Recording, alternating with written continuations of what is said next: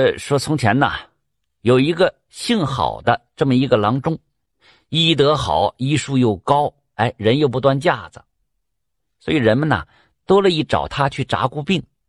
说有一天，呃，这个郝郎中啊，去三十里外给人家查过完病，回来前走着走着天就黑了。但是好在是六月中旬，好郎中虽然头皮有些发炸，但是这大标月亮地儿的。呃，他就捡了一根木棍，攥在手里，给自个壮胆儿，继续赶路。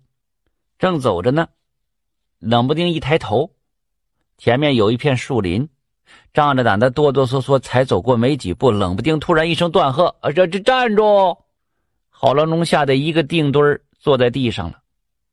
定神这么一看，见眼前站着四个大汉，一个个脸上全用锅底灰抹的魂化的，像那黑煞神一样。完了，郝郎中知道这遇上胡子了，哆嗦了半天才说：“ 各位大哥呀，我是给人扎过病的郎中，借道给个方便吧。”啊，这四个胡子呀，也不是正经的柳子，正经柳子那是不抢郎中的。他们把郎中身上的几两碎银子给抢走了，随后还猛地把他推了个趔趄，快快滚！这好郎中捡了一条命啊，吓得撒腿撂鸭子了。他也不知道这跟头把式撂啥钱儿，冷不丁听到有小孩的哭声。这大黑夜还是荒郊野岭，那有孩子哭，你说多瘆人呢，是吧？好郎中啊，就更吓懵了。这寻思呀，八成遇到啥不干净的玩意儿了，跑的就更快了。可是这小孩的哭声是越来越大了。这好郎中却心一横，是福不是祸，是祸躲不过呀。自个是个治病救人的郎中，那咋能见死不救呢？听到哭声不管呢？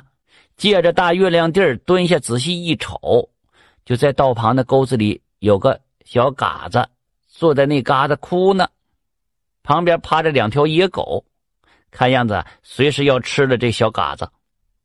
好郎中这下心里有底了。这小嘎子要是鬼魂啥的，周边不可能有狗的呀。他赶忙四下里就爬了一堆干草枯叶的，用火石点着了，然后举起棍子，一个箭步窜了上去。哎呀嘿，这野狗就被吓跑了呗。郝郎中就抱起了哇哇哭的孩子，这个小孩子也就三四岁，刚会说话呢。郝郎中按照孩子的指点，就把他给送回了家了。这家那小孩的娘啊，正在灯下流泪呢。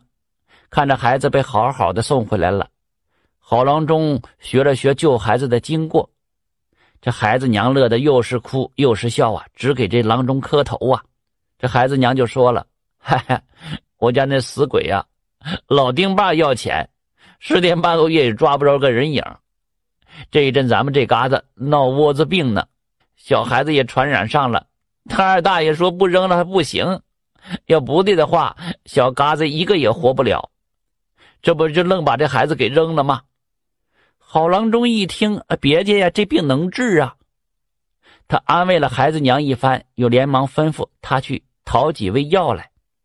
郝郎中点出药名了，孩子他娘说：“哎呀，巧了，这几味药啊，家里就有。”于是孩子他娘灶前煎药，锅里就把鸡蛋给煎上了。他说啥呀，也要请郝郎中啊喝盅酒。正在这功夫。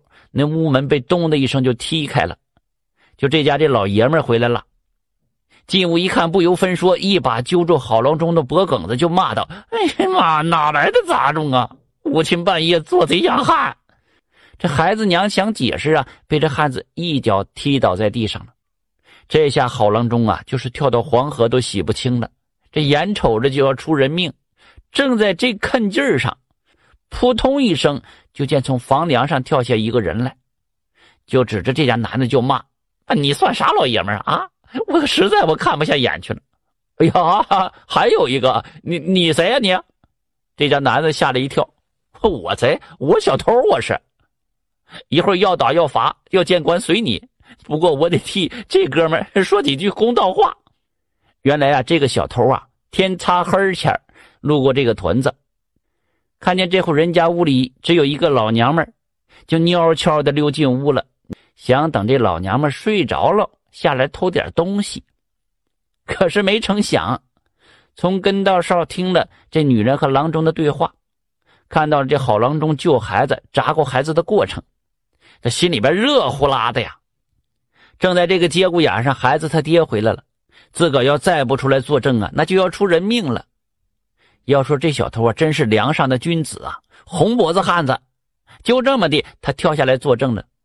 这家老爷们听完小偷的叙述，端过着油灯，朝着好郎中照了照，扑通一声跪在地上。啊，吧唧吧唧，连扇了自己好几个大耳雷子。恩人呐，哈哈，帮儿天山里劫你的人，那里头就有我呀！哈哈哈哈我们输的腚眼毛光了，抢你银子都在这儿呢。说完就一个劲儿的磕头。这功夫，那小孩子那病也是见好了。三个本该有仇的人坐下来喝起酒来了。席间，那家老爷们啊和这小偷一再感谢好郎中，不但照顾好这小孩子的病，还照顾好了他俩的品行，带着他俩走上了正道了。第二天早晨，好郎中吃完饭就继续往家走，快到屯子前了，老远闻到一股焦糊味儿，再走近了一瞧啊。这屯子里墙倒屋塌，死尸遍地呀！